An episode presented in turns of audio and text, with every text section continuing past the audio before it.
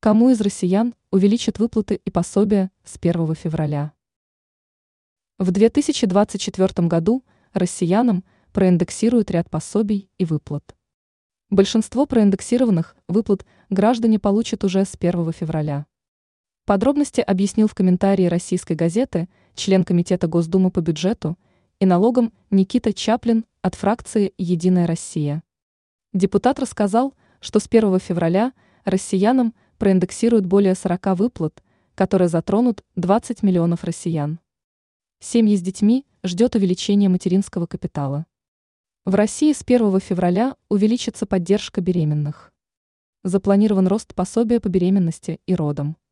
Вырастет размер ежемесячных денежных выплат для льготников на 7,5%. Вырастет пособие по безработице, соответственно, минимальный размер пособия – 1,5 тысячи рублей, максимальный размер 13 751 рубль. Ранее сообщалось, что в 2025 году пенсии проиндексируют два раза.